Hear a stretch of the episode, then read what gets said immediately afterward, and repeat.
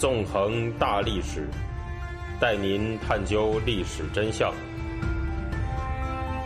理解历史、现在与未来。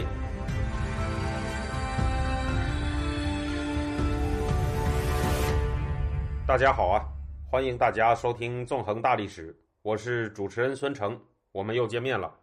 今天呢，我们会继续进行文革历史系列节目。这一期节目，我们会继续谈一谈文革到底是什么这么一个问题。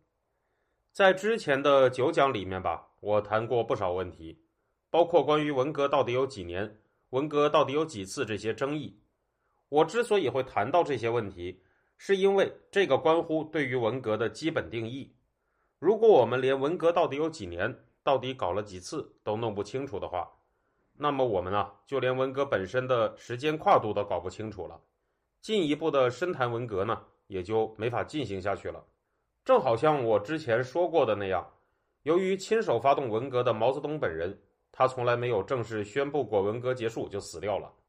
所以文革到底有几年，乃至到底有几次，都变成了有很大解释空间的问题。而无论认为文革是有两年、三年、十年还是十一年。或者呢，认为文革有一次还是两次，实际上都不能说是绝对的真理。这些答案里面，像十年文革论、十一年文革论这样的说法，甚至是起源自一些人的政治目的。而十年文革论的炮制者，中共老干部，由于在华国锋失去权力以后，长期掌握着权力，这个说法呢，就被作为定论放进了中国的历史教科书，成了一种好像一加一等于二一样的常识。我们在认知文革历史的时候，一定要首先摆脱这样一种定论式的思维，而且要仔细辨别每一种说法出现的原因和制造这种说法的人的动机。尽管我个人吧认同两年文革论的观点，而且认为文革实际上有一九六六年到一九六八年，还有一九七四年到一九七六年的两次，但是正像我所说的，这个绝不是什么定论。它仅仅是一种帮助人们更好地理解历史的模型而已。大家当然呢，也可以有不同的解释模型，有不同的观点了。那么在之前的两期里面，我也对大家谈到了我对文革历史的划分。我把1966年到1976年之间的历史，也就是所谓十年文革期间的历史，分成了三个时期，也就是1966到1968年的两年文革，1968到1974年的间歇期。还有一九七四到一九七六年的第二次文革，这三个不同的时期各自再细分，又能分别分出六个、两个，还有三个阶段。在不同的阶段里面，大规模杀人、迫害人的主体又各有不同。在这一期节目里面，我们就会分析各个时期、各个阶段里面大规模杀人、大规模迫害人的主体都是些什么人。两年文革的第一阶段是一九六六年五月到八月，在这个阶段进行大规模政治迫害的，是在毛泽东的允许下，由主持中共中央工作的刘少奇、邓小平向各大专院校和中学派出的工作组。工作组呢，试图展开一场二次反右，把迫害的矛头对准了大量师生，其中呢，也包括一些响应毛的号召造反，试图对抗工作组的激进学生。在这个时期。部分院校里的造反派也对一些校领导、教职人员进行了过激的迫害行为，但在迫害人的规模上，那是完全没有办法和成体制化的工作组相提并论的。仅仅在北京二十四所高等院校里面，就有一万零两百二十一人被工作组定性成了右派，两千五百九十一人被工作组定性成了反革命。而刘少奇呢，还曾经表示他要再打几十万个右派，可以说。这个阶段的主要施暴者是经过毛泽东允许，由刘少奇、邓小平派出的工作组。两年文革的第二阶段是一九六六年八月到年底，这个阶段当中进行暴力行为的人，那是既有官二代、红五类主导，以毛泽东时代的政治贱民黑五类为主要攻击目标的老红卫兵，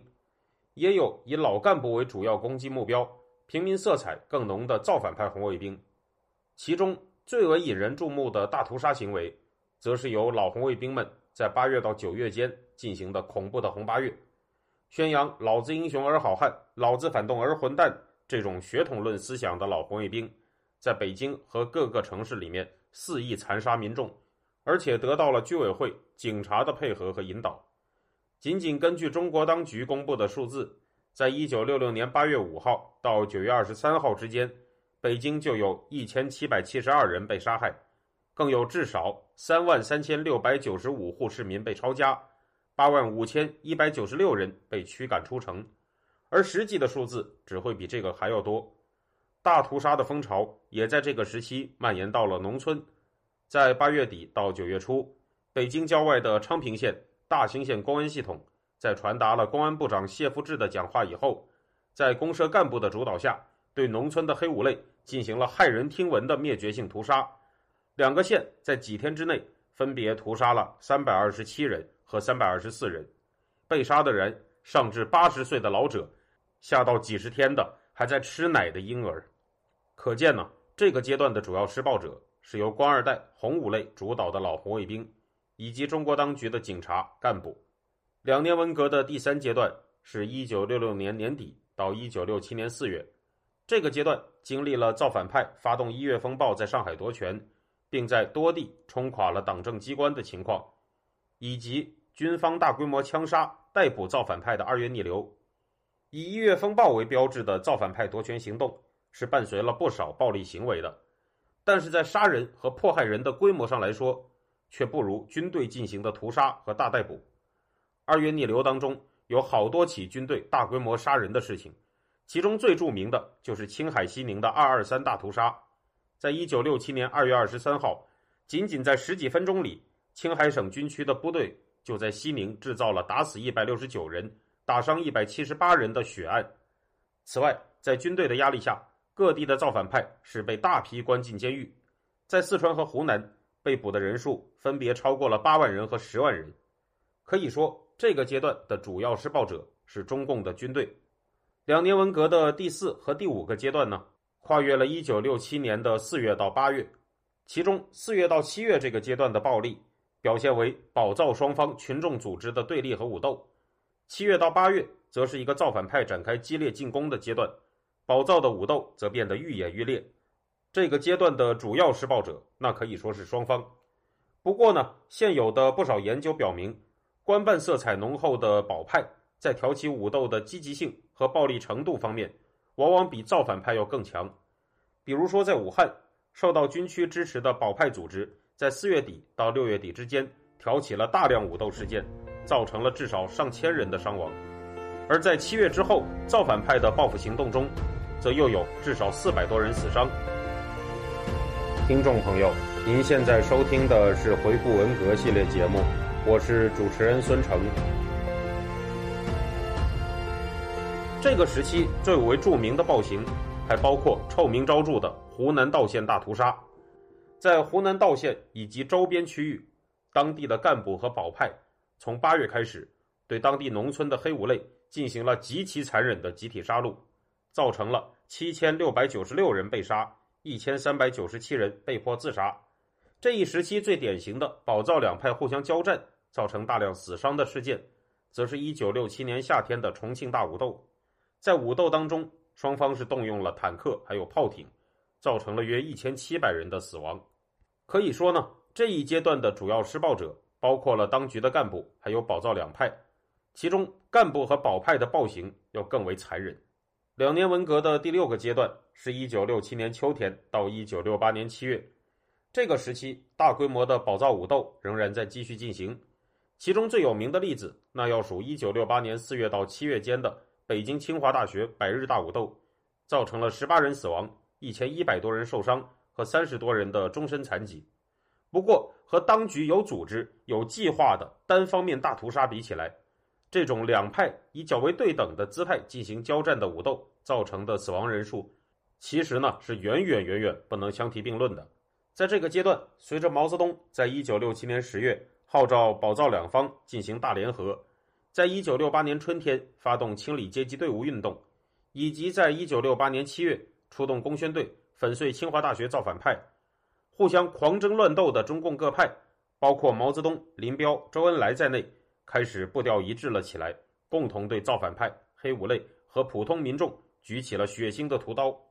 我们在前面所讲过的韦国清在广西制造的骇人听闻的大屠杀，就在这个时期全面展开了。仅仅根据中国官方公布的数字，广西在文革期间有名有姓的非正常死亡人数为八点九七万人，无名无姓的死者有三万多人，失踪的有两万多人。在这个其中，只有三千七百多人死于两派的武斗。有多达七点九万人死于有计划、有组织、有领导的屠杀。这种大屠杀的施暴者是中国当局的军队以及干部，还有听命于他们的保派人员以及基层民兵。被害者则是造反派、黑五类以及许许多多其他的平民。而这样的大屠杀，当然也不仅仅是只发生在广西一个地方，在广西旁边的广东，也有成千上万的人被以类似的方式残忍杀害。事实上，两年文革第六阶段当中，这种由当局发动的大屠杀，一直延续到了一九六八年七月到一九七四年一月的间歇期。如同我们在上一讲里面说的，两年文革后期和间歇期，中国当局发动了清理阶级队伍、清查“五幺六”、一打三反三场大规模政治迫害，杀害的人数少则一百多万，多则二百多万。这种由当局进行的有组织、有计划、有领导的大规模杀人和迫害造成的死亡人数，要远远多于保造武斗、造反派冲击政府、军队等等这些行为。美国学者魏昂德在他的知名论文《一九六六到一九七一年中国国内的反抗与镇压》中，通过大量地方志材料统计到了十七万六千二百二十六个死亡案例，在这个里面有十三万零三百七十八个死亡案例。是由当局行动造成的，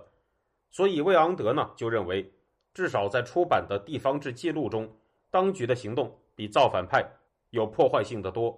值得注意的是，在魏昂德统计到的这些死亡案例里面，有三万七千零四十六个死亡案例被归因为造反派活动，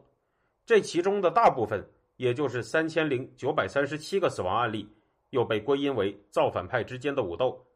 而实际上。尽管文革当中的各类所谓群众组织往往都自称为造反派，但在大量武斗案例当中，实际上可以看到明显的保造对立。正如我们在刚才所指出的那样，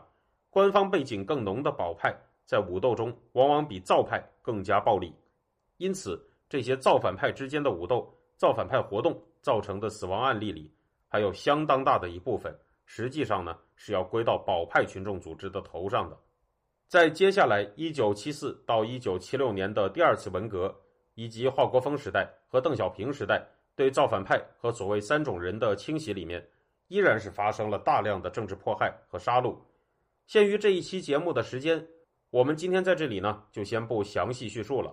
这个要留到下一讲再进行讨论。可以说，一九七四年到邓小平清理三种人之间的那些政治迫害和杀戮。在规模上是无法与1966到1974年间的各种大规模迫害和大屠杀相比的。在这一讲里面，我们首先罗列出了一九六六到1974年间各时期各阶段实施大规模杀人、大规模政治迫害行为的主体，已经能够非常直接的击破毛派或者老干部文革叙事支持者所制造的谎言。这个谎言也就是所谓文革是什么群众打干部。我们可以看到，实际上群众打干部在那个时代绝不是什么主流现象。文革中主要发生的事也不是什么丧失了理智的暴民疯狂打砸抢烧杀，和文革之前、之后中共进行的历次政治运动一样，在文革当中主要施暴的，实际上依然是中国当局的体制，以及听命于这个体制的军队、警察、干部和外围支持者，受害的。则是成千上万的老百姓。如果认为文革简单的等同于群众打干部，那么实际上我们就不但扭曲了整个历史图景，而且会将施暴的主体和受害的主体完全颠倒。因为与其说文革的特征是群众打干部，还不如说文革是干部打群众来得更为贴切。好了，这一周我们就讲到这里，谢谢大家，我们下周再见。